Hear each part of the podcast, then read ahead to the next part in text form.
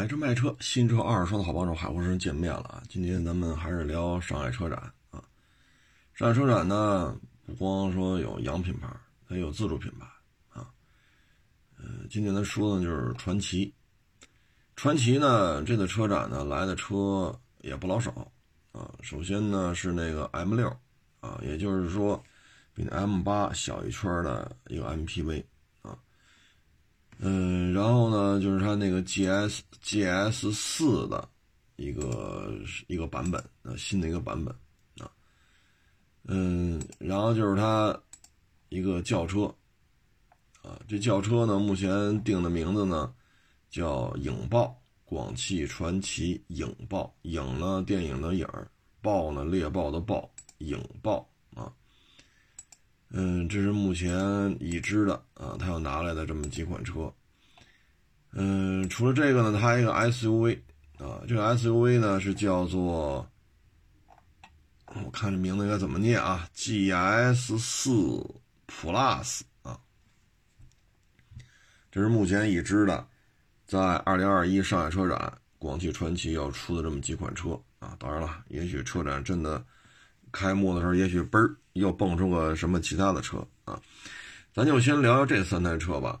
首先呢，就说这个 M 六啊，M 六这车呀，不是说全新车型，它之前就有卖的啊。我身边一个小兄弟吧，就买了这么一个，因为什么呢？上有老下有小啊，小区停车位吧特别紧张啊。你说你买一个大的，这确实也，嗯，也费点劲啊。所以他买 M 六啊，嗯，自动挡的啊，然后也不贵。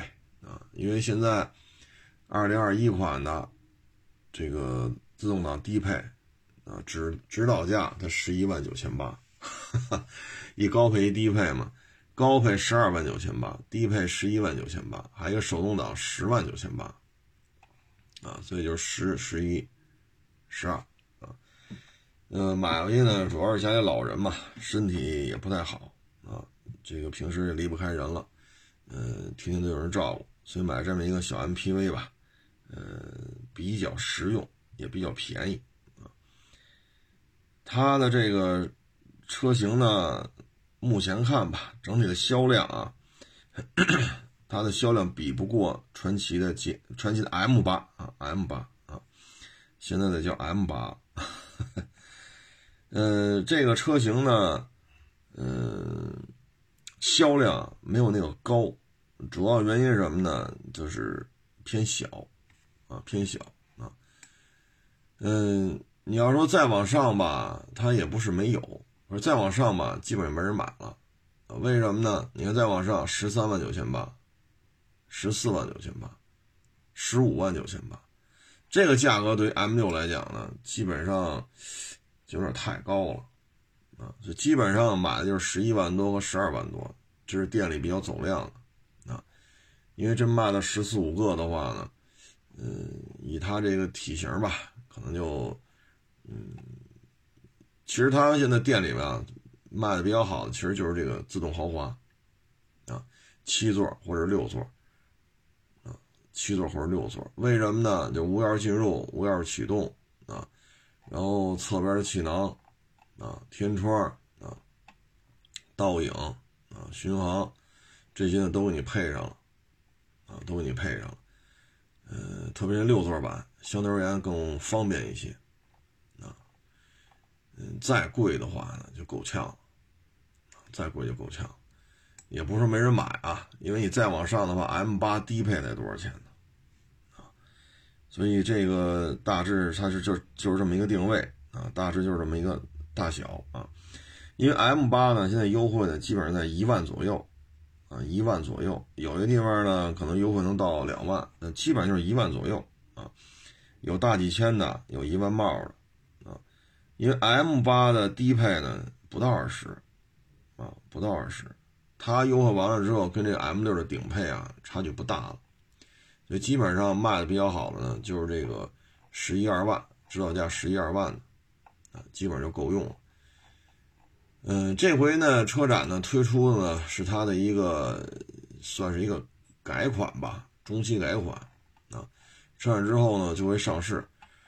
嗯，车呢应该说还是一点五 T 发动机，啊，这没有太大的变化啊，呃，还是七速湿式双离合，呃，尺寸不大，有可能呢电子安全配置吧会有一些新的提升，啊，新的提升。它的销量呢，去年呢 M 六呢卖了三万九，啊，卖了三万九。今年的销量吧，基本上就是一两千、两三千，啊，基本上这个这么一个量。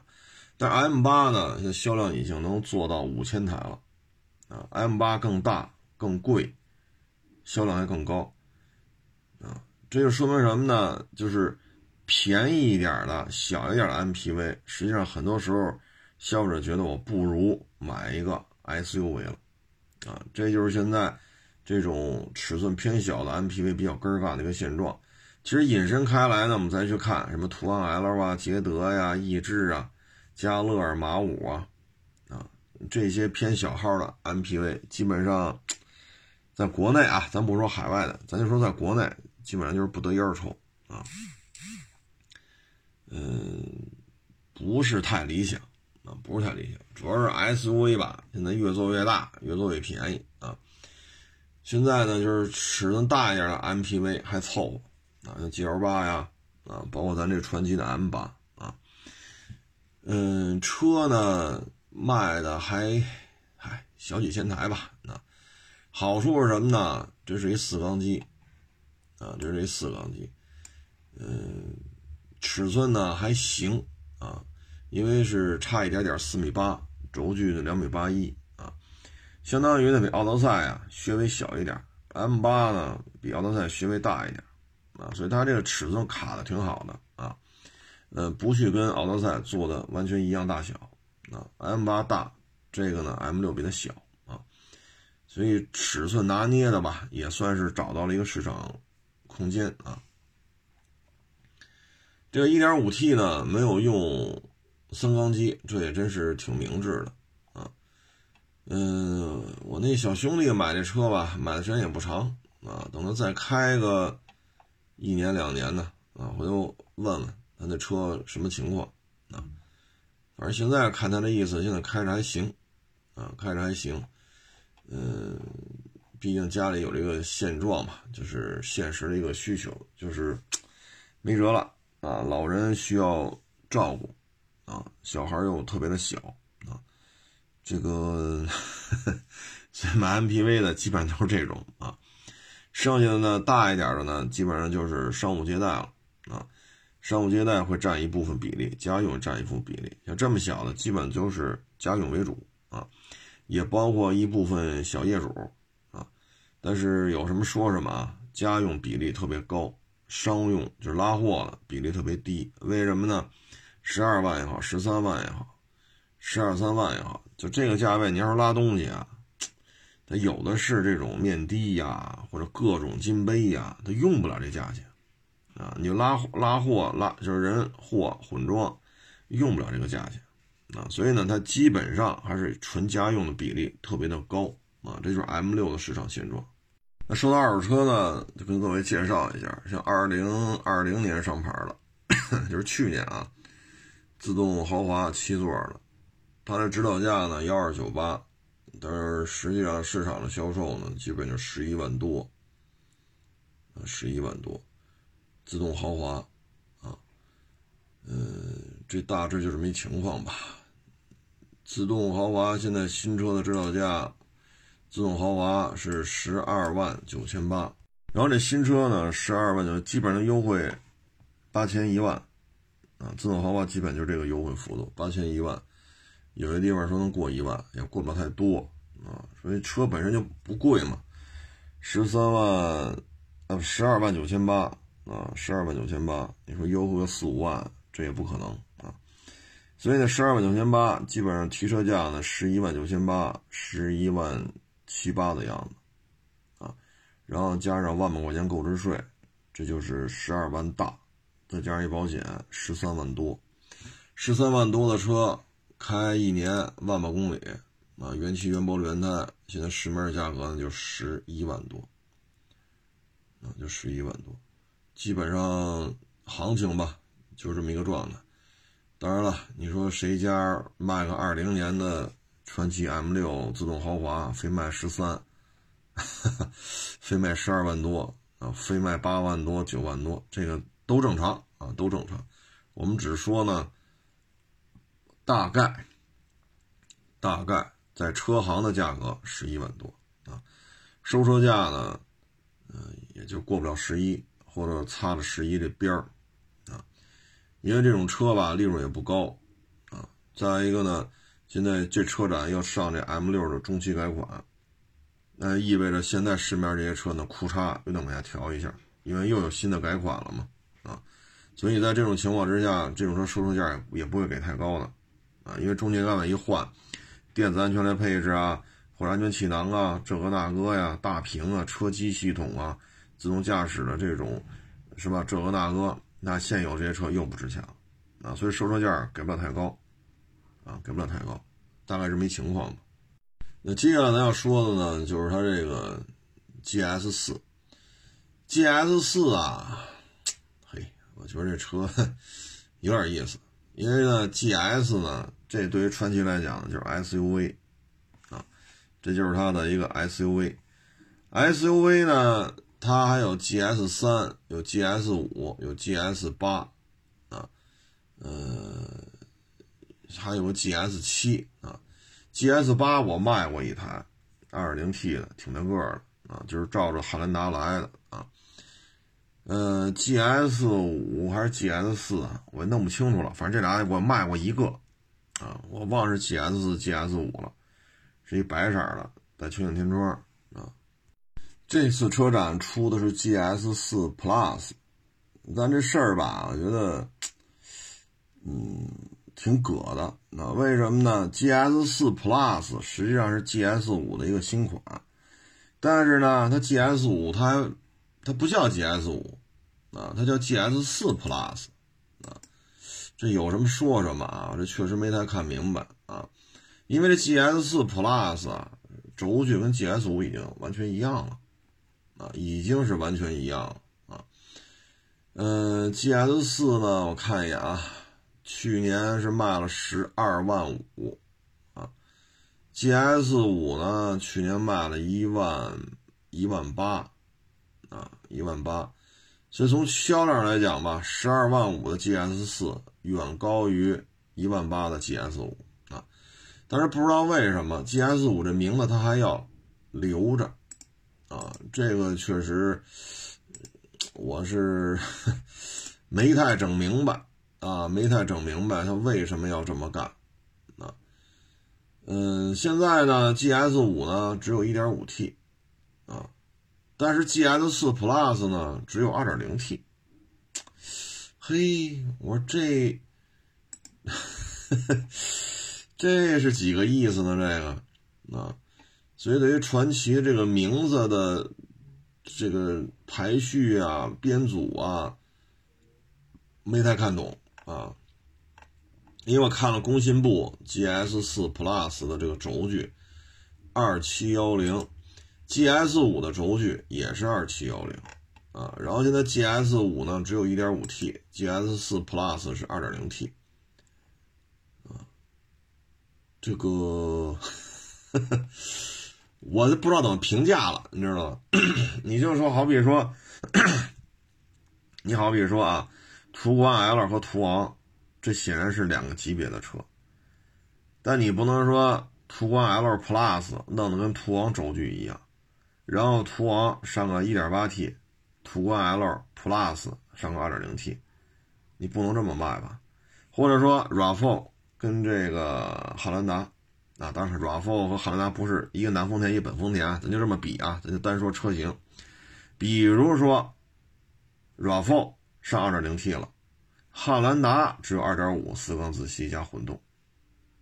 然后呢，RAV4 的轴距跟汉兰达一样。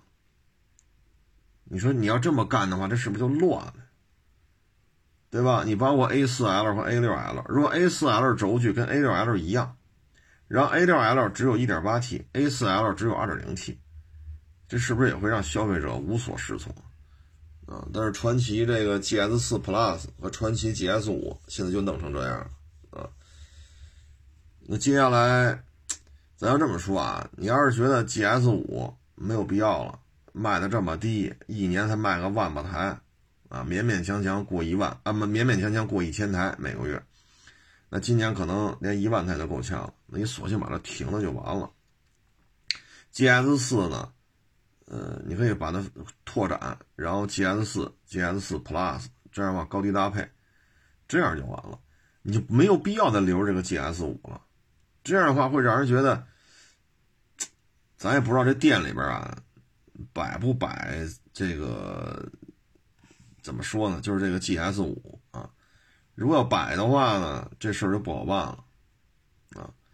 所以这个东西咱还是看吧，啊，看看呃传奇对于这个车型的这个呃这个这个这个 这个定位是怎么搞的啊。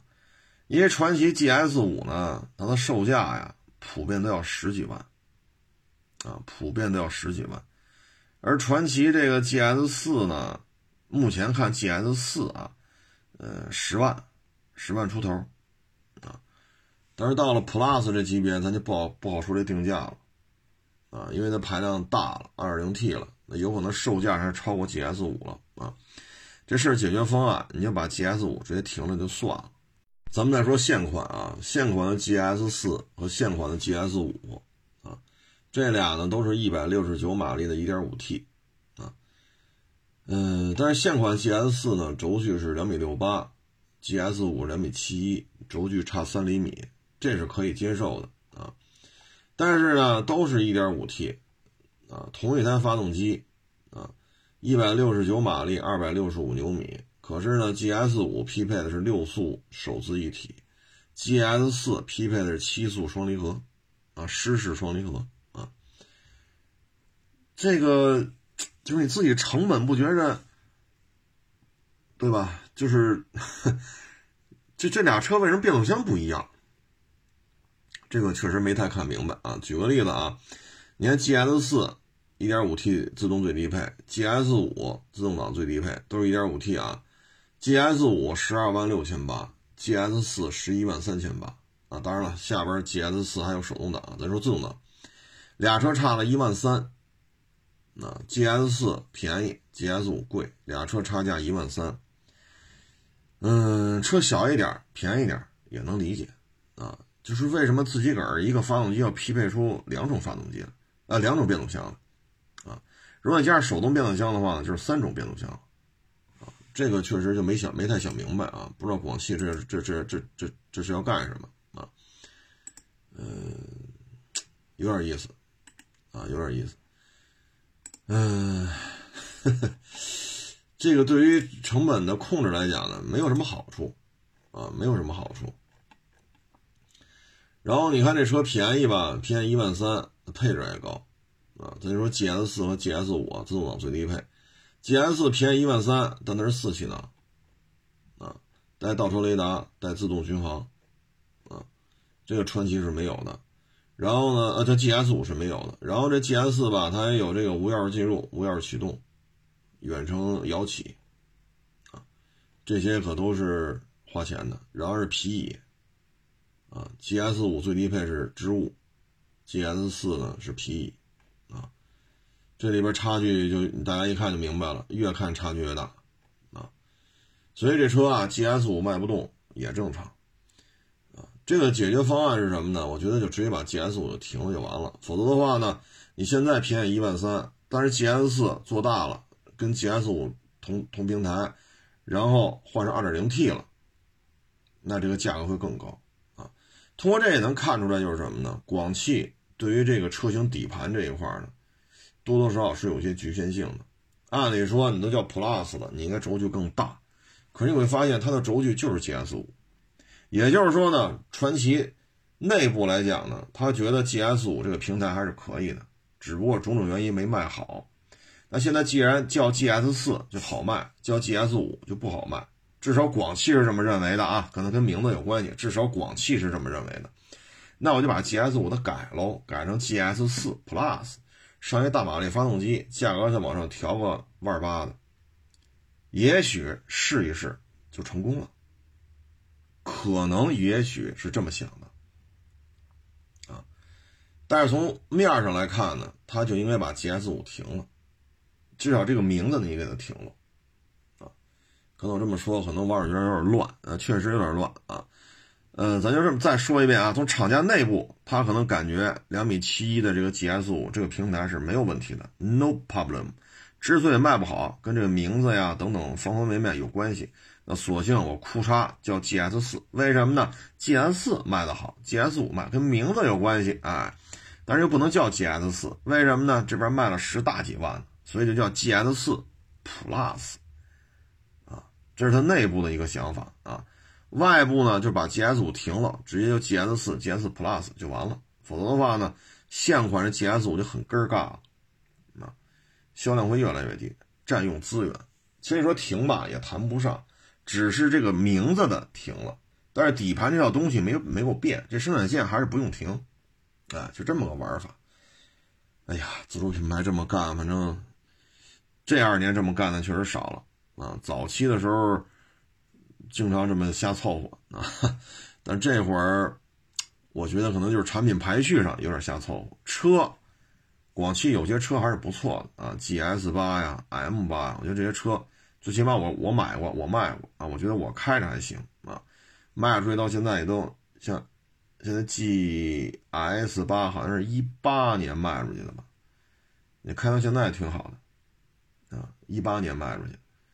呃，一九年年初啊，忘了，反正一八年底、一九年年初吧，卖出去的，开到现在也有几年了，啊，嗯，车这些车做的还是挺好的，但是我觉得品牌的运作、产品序列的命名、定价和配置可能还是有一些欠妥的地方。GS 四、GS 四 Plus、GS 五就是一个鲜明的案例，感觉传祺在这方面有点有点糊涂啊。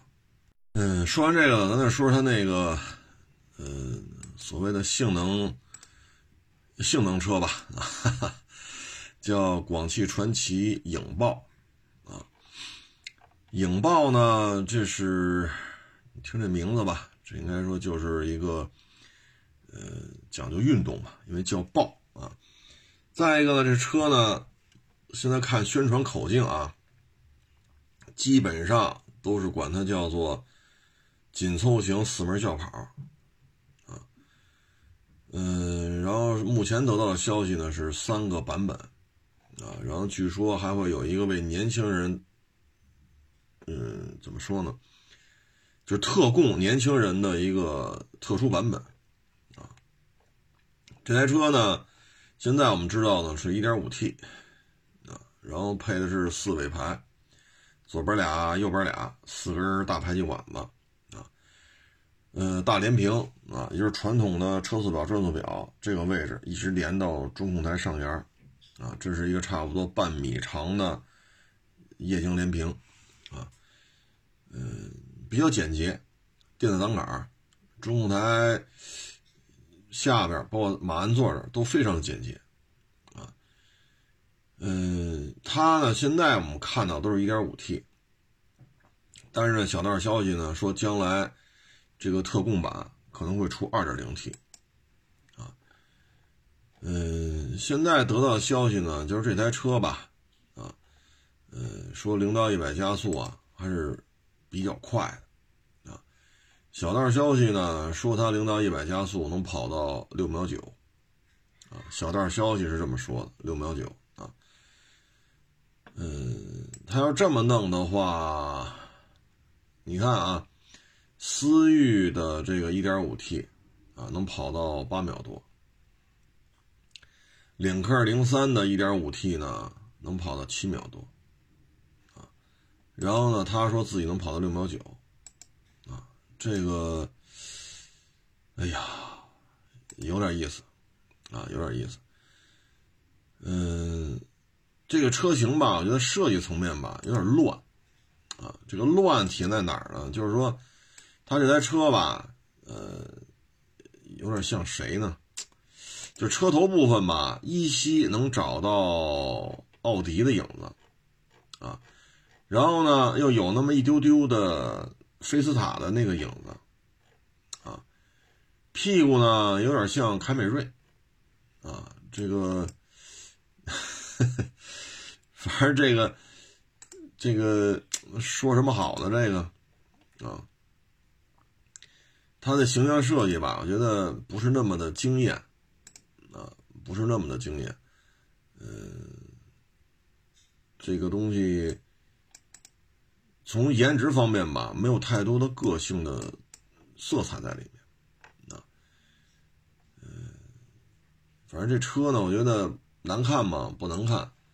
但是你说车头部分吧，我觉得过于复杂了，啊，过于复杂了，呃，主要是什么呢？咱可以看一眼这个车的照片，啊，就大灯下边，它中网呢向两边咧，两边咧呢，中网的大灯内侧下沿有一个黄色的一个竖条，延伸到外边呢。到这个杠从水平转向垂直的时候，这个转角这又有一个黄色的下沿的一个装饰条，不是太不是太好看啊。背影还行啊，背影倒没有什么太多的问题，侧面也还可以啊。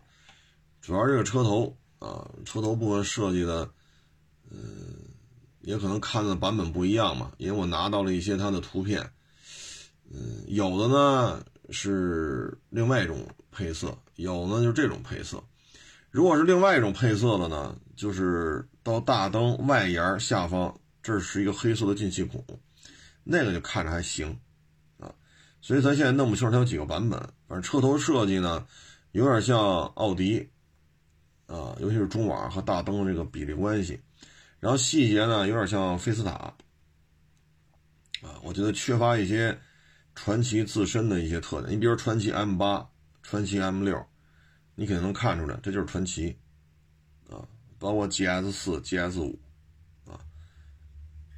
它有传奇车的这种家族特点了。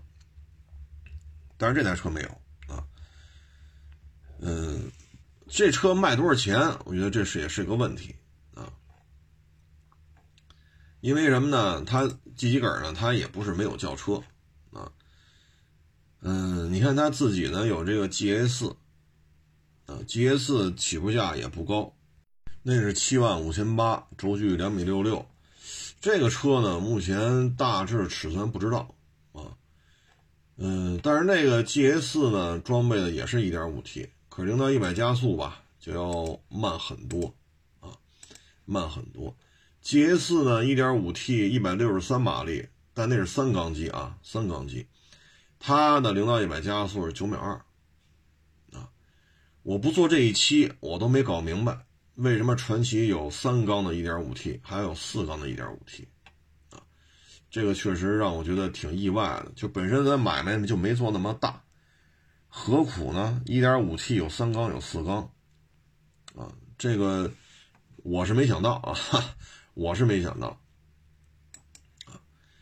嗯，它呢，这个发动机呢，目前看的是四缸的，小道消息啊，啊，说是一百七十七马力的，二百七十牛米，它应该是那个刚才咱说的 M 六上的，啊，一点五 T 四缸机啊，因为是二七零嘛，扭矩是二七零啊，嗯，它这三缸机扭矩是二三五啊，嗯，当然是题外话了，就传奇人愿意这么干，谁管得着？谁也管不了啊，就像一点五 T 四缸机似的。有六 AT，有七速湿式双离合，还有手动变速箱，哎，就配仨变速箱。然后呢，这 1.5T 三缸机呢，它配的变速箱有七速湿式双离合，还有六速手动啊。这个呢，再给大家举个例子吧，就这台车呢，一看就是照着谁来的呢？领克零三啊，咱就不管它到底有多少发动机、多少变速箱了啊，三缸的、四缸的啊。领克零三呢？现在这个性能吧，还是得到了年轻消费者的认可。领克零三要是一点五 T 的，零到一百加速七秒九，啊，账面上看啊，一点五 T 自动挡的这个领克零三，但是这是三缸啊，领克零三的一点五 T 是三缸，它的三缸零到一百加速是七秒九，四缸的一点五 T 思域啊是八秒多。啊这是四缸 1.5T 的思域，实际上加速比 1.5T 的领克零三加，最起码看官方数据上思域跑不过领克零三啊。这车呢是多少钱呢？领克零三，嗯，十三万六千八，这手动挡最便宜的啊。下边还有个十一万多，那是手动挡的啊。自动挡最便宜的十三万多啊。嗯，领克零三加呢是目前自主品牌所谓的钢炮级别里面，应该说是口碑、战绩、销量都做的比较好的啊。它 2.0T，二百五十四马力啊，它零到一百加速呢，厂标五秒九啊。嗯，而且呢，领领克零三加呢，这车呢打一上市吧，就是各种赛事。啊，这个比赛那个比赛啊，这个车手来比划比划，那个车手来比划比划啊，这个著名的赛道刷个圈速，那个著名的赛道刷个圈速。领克零三啊，它上市之初，它的市场宣传的点就是什么呢？我们就是为了比赛而生啊，而且像领克零三加呢，它的这个配置啊，确实也可以啊，碳纤维啊。包括那座椅呀，包括那方向盘呀，包括刹车盘、卡钳呐，啊，轮胎呀、轮圈啊，哎呀，包括这个定风翼啊，你一看，好家伙，这车确实值。你看完之后，你觉得这车这这，哎呀，这值啊，确实可以。呃，所以呢，领克零三加呢，应该是开创了自主品牌走性能响钢炮啊这样一个比较成功的这么一个案例啊。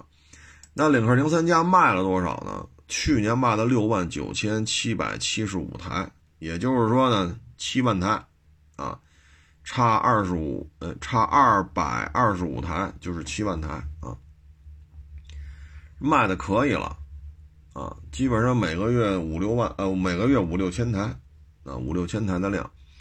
今年呢，我查了一下，一月份卖了一万零七十一台。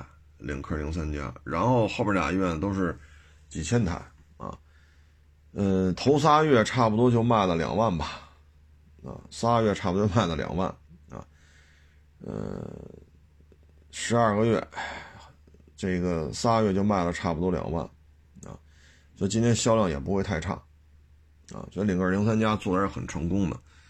现在呢，这个赛影呢也是照着这个来。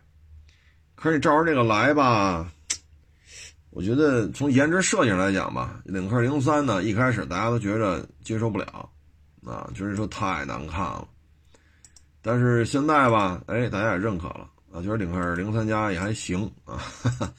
这个家族化的设计脸谱吧，这个那个那个这个的，现在也也也能接受了啊。一看这脸儿啊，一看它那个灯是那种竖的，在机器盖子上边啊。或者翼子板拐上来，冲着天，相当于啊，然后向后一长条，独特的位置，独特的大灯造型，然后这中网非常的窄，非常的宽啊，一直杵到两边翼子板去。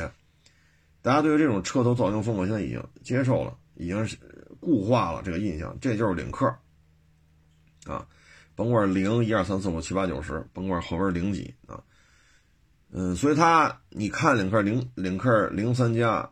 你，他就是领克零三加啊！你你不好说他抄谁，他谁也没抄，他就长这模样啊！喜欢你就看着，不喜欢你就别看啊！就这么简单啊！嗯，但是咱这个赛影吧，侧面还行，屁股、车头，嗯，包括侧后方啊，有些时候看着像君越啊，不是那个君威。啊，有时候看着像凯美瑞，啊，车头吧又像菲斯塔又像奥迪，啊，所以我觉得这个形象设计上呢，赛豹啊影呃影豹啊影豹，影豹这车呢，反正有值得商榷的地方，啊，嗯，再一个就是看他怎么运作这事儿啊，因为年轻人嘛喜欢追求速度，啊，喜欢这种快，加速一定要快啊。这个时不时要跟人啊崩一下啊，所以呢，你得把这数据做得特别好，然后呢，各大赛事你也得去。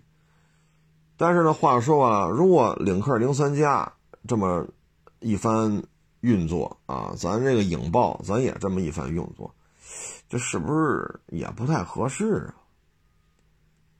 对吧？这个不能同样的手法用在两个不同主机厂的 不同的车系上，这感觉有点根儿尬，是吧？嗯，所以这个影豹吧，它我我认为是这样，它先期推出的不应该上的一点五，它先期推出的就应该上二点零，然后把它那特供版直接拿出来，啊，让大家一看，嚯，这零到一百加速几秒几，了不得了呀，对吧？然后像上海车展之前，把这二点零 T 的高性能版本做一些赛道的一些。这种非常炫酷啊，非常刺激啊，非常火爆啊，是吧？非常的这种彪悍的这种场地竞技的这种宣传片他要拿出来，然后再拿出一些确实啊能够技惊四座的成绩，比如说领克零三加零百加速五秒九，您来一个五秒八，这事儿就好办了。哎，就有一堆人不服，凭什么你五秒八？崩一个。哎，只要有人愿意去崩，这车的热度立马就起来，就跟哈弗 H 九似的，一天到晚搁这拔河。哈弗 H 九拔了多少年了？啊，确实现在在硬派越野车这圈子里拔河，让它是这个关注度啊、市场的热度啊、流量啊长盛不衰。坦克三百来了，也是互相拔，哎，最后实在没得拔了，坦克三百跟 H 九去拔去。所以你看，坦克三百。一度不接不接不接订单了，产能根本就跟不上。你说火不火？啊，所以咱这个这个影豹啊，我觉得前期铺垫啊过于怎么说呢？过于低调了。作为这种就是要比谁跑得快，就是很嚣张的啊，这个文无文无第一，武无第二嘛，咱就得比。可能传奇这块对这车的运作还是偏温和了。它跟 GS 四 Plus、跟 M 六，包括去年改名的 M 八，不是一个市场定位，所以觉得在广汽传祺对于影豹来讲呢，它可能还是有一些，我觉得可能自身也没想明白说应该怎么操作啊。我个人建议应该先上 2.0T，如果有的话啊，如果有四驱的话上四驱啊，把最高性能的版本先进行预热啊。如果你确实能跑到五秒八，那就牛了。哎，我比领克零三加跑的还快，啊，那这样的话呢，这个半大小子们这就不服了啊，因为半大小子就以青春期叛逆期嘛，啊，否定一切，啊，到处抬杠啊，呃，都是傻叉，就我最牛逼啊，半大小子他就有这种心态，啊，或者说你跑不了这么快，你可以出一个赛车版，比如说带防滚架的，然后后排座拆了。啊，车门内饰面板拆了，空调啊，什么音响全拆了，大幅度减重。啊，然后你说你跑一个五秒几也行，反正这车这辆车确实能跑五秒几，那也行，咱就跑去。然后就肯定就是不服，哎呀，他那是都车门内饰面板、空调、音响全拆了，后排座椅都没有，啊，那恨不得连副驾驶椅子都给拆了，啊，他这不对。那他连备胎都不装了，他那个恨不得那杠啊什么这车身一些附外件都改成这种轻量化了，这那他肯定有年轻人嘛，他好抬这个，哎，他就有人来关注，有关注就有热度，有热度，这不是好事吗？啊，所以这个呢，我觉得赛呃不是赛豹，老说成哈飞赛豹啊，这个传奇影豹，我个人认为，嗯，可能前期铺垫这一块吧，还是有一些。嗯，还是值得商榷吧，啊，值得商榷的地方。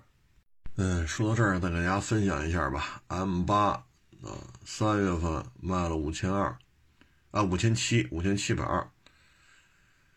嗯，五千七百二呢，在三月份 MPV 排行榜当中呢排第五，啊，排第五。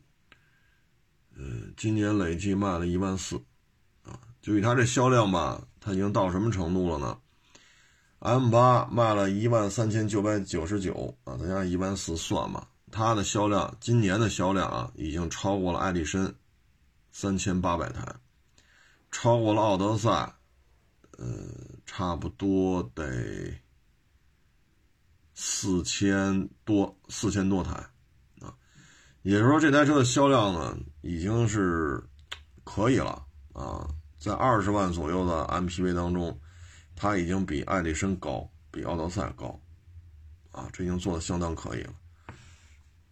这是 M 八啊，M 八呢，我觉得卖的好吧，主要呢尺寸拿捏的合适，轴距呢是三米，车身长度是五零八九，啊，嗯，现在上了八 AT 了啊，二零 T 八 AT 了，啊，然后现在扭矩能达到三百九了，啊，发动机的动力水平呢进一步提升了，变速箱也升级到八 AT 了，所以动力油耗啊做的确实也过得去啊。嗯，咱不说最低配了，咱就说这次低配吧。三九零十九万两千八，店内提车是有优惠的啊，十九万两千八，这是次低配。你看六个气囊，啊，六个气囊，倒车影像，后雷达，啊，定速巡航，啊，小天窗，右侧电动，左侧手动，啊，无钥匙进入，无钥匙启动，这都可以了，啊，这都可以了。皮椅，主驾是电动的，啊，这是十九万两千八，啊，基本面就就够用，啊，够用。电滑门有一个，天窗有一个，啊，皮椅也装了，倒影后雷达也给你装了，这就够用。你要说嫌它配置还低呢，你可以看二十一万九千八，这个配置基本上家里用就够了。二十一万九千八，这个价位呢，你要买奥德赛、艾力绅，艾力绅够呛，奥德赛最低配试试吧。啊，G L 八也够呛，因为什么呢？二十一万九千八，店内是有优惠的，啊，店内是有优惠的。呃，刨去这些优惠吧，呃，咱们这台车，呃，其实二十一万九千八，实际提车到不了，啊，基本上优惠个万八的。你看咱二十一万九千八有什么啊？还是六气囊，啊，但是有前雷达了，啊，有前雷达了，天窗呢是大的了，不是小的了。双侧电动侧滑门、电动后备箱，这就是俗称的三电门啊。嗯，然后呢，前排呃呃，然然后是后排通风、加热、按摩，这是后排通风、加热、按摩。对于第二排来讲，有通风、有加热、按摩，完全可以了。而且第二排有腿托了，有腿托了。啊，所以二十一万九千八，店里边优惠个，嗯，八千一万的，有些地方能过一万啊，那就说二十一呗。那二十一提个裸车，这个配置相当可以了，啊，相当可以了。呃，包括导航，啊，原车的导航，啊，呃，我觉得就够用了，所以性价比比较高，啊，因为我卖过一台嘛，所以开完之后觉得这车还行，啊，雨量传感器的这种感应雨刷。基本面可以了，啊，包括后视镜加热，啊，锁车自动折叠，啊，你要说二十一万九千八，实际提车假如二十一的话，加两万购置税二十三，再来大几千块钱保险，那就二十四呗。二十四包牌得到这么一个配置，这么一个体格子，确实消费者还是比较认的。G L 八某些时候是要加价的。你别看最便宜的盖板啥也没有，因为我卖过六五二最低配，别看啥也没有，加价提车，啊，现在我不知道了，四月份不知道了。我收那车的时候店里还加价呢，啥都没有还要加价呢，啊，二零 T 加九 AT 嘛。但你要看这个呢，二十一万九千八，二十一提车的话呢，配置比那个六五二最低配的高太多了，啊，高太多了，所以我觉得这个车卖的好也是有原因的。你缺点嘛也有，就是换空滤的时候螺丝太多啊，换空调滤芯的时候太复杂了啊。你像我这闲的没事干，天天拆拆这个拆那个啊，我觉得像这么复杂的，尤其是空调滤芯做这么复杂的，也真找不出第二个来啊。这说明什么呢？内部在后市场这一块呢，人机工程，他现在还是缺乏一些经验。后市场说的就是拆装维修嘛，啊，这方面的人机工程它是有缺陷的，啊，但是呢，话说回来，你就去四 S 店就完了，啊，你也不用您自己动手，是不是？嗯，而且我现在看有些广汽丰田的店，他也接广汽传祺的活儿，所以这个四 S 店的数量相当于就等于倍增了，啊，呃，这个还行吧。就是你要觉着奥赛这身太吵啊，然后不是太满意，这个比那噪音低。你觉得 G L 八太贵啊，配置又低，想什么都有就得三十往上，你就买这个也行啊，我觉着还行啊，最起码收过一台卖了啊，感觉还挺好的，人家买走了也得半年了吧。也就小半年了啊，开着也挺好的，嗯，大概这么一情况吧。就 M 八跟各位做一个分享，M 六呢是三月份卖了两千一百台，今年卖了七千三啊。M 八加 M 六呢卖了两万一吧，那七千三加一万三千九百九十九，合到两万一，再出个头啊。这就是广汽传祺。嗯，我再给你找找啊，咱们再分享一下。呃，广汽的 GS 四，今年卖了两万八了啊，前仨月卖了两万八啊，这销量也可以了啊。嗯，其他的传祺 GS 三卖了一万两千八啊。嗯，其他的我再给你找找啊，这数太多了。嗯。都看花眼了，咱们现在主机厂，包括这车啊，确实有点多啊，这这这看着看着就就眼眼晕了啊。嗯，G S 三呢是更小的一个，啊，G S 四呢还行，G S 五，哎呀，G S 五怎么都没找着啊？得，我说给找找 G S 五吧，眼都看花了，没找着啊。嗯，看这意思，排名也不高呗，因为我都找到二百多名去了，SUV 排名都排到二百多，我也没找着啊。嗯，它的 GS 四还行，啊，GS 四还行，好歹卖了一万多，啊，嗯，GS 三、GS 四、GS 四 Plus 上市之后呢，会大幅度提升它这方面的销售量。这是一个好事啊，反正广汽早先吧，GS 四原来咱也录过那节目，当时卖的特别好，大小适中啊。但是呢，当时装的 1.3T 加双离合，那故障率我跟你说吧，真是没谁了。后来呢，马上就把这套动力系统给抛弃了，换成后边的动力系统，所以 GS 四逐渐质量就稳定了。稳定之后吧，大小合适嘛，所以基本上消费者也愿意掏这钱。啊，所以现在你看，头仨月卖了两万八，啊，也就是说每个月销量接近一万台了，这对于他来讲，可以了，啊，可以了。GS 四 Plus 再一上呢，会进一步增加它的市场市场份额，啊，广汽啊做不好，我觉得真是没法交差，啊，为什么呢？你看广汽啊，就说广汽传祺，它可以从谁那儿学到东西呢？广汽丰田。广汽本田、广汽三菱、广汽菲亚特、克莱斯勒，也就是说呢，你有欧洲的主机厂菲亚特，你有北美的主机厂克莱斯勒，你有日本的丰田和本田，对吧？还有三菱，也就是说你能够学到的有北美、有欧洲、有日本的这几大主要的经济比较发达的地区，然后汽车工业比较发达的地区，你都有合作伙伴，大家都合着干，在这生产汽车。所以你学到的、看到的应该是非常丰富的。如果说你传奇再做不好，我觉得没法交差了，真的是没法交差了啊。呃，所以希望广汽传祺吧越做越好。嗯，GS 四 Plus 我觉得应该市场表现还可以，主要是看定价和配置啊。嗯，M 六应该也不会太差啊，毕竟也说得过去啊。至于说这个影豹呢，我觉得从先期的宣传推广来讲，跟领克零三加，我个人认为公关宣传的段位差了行市了。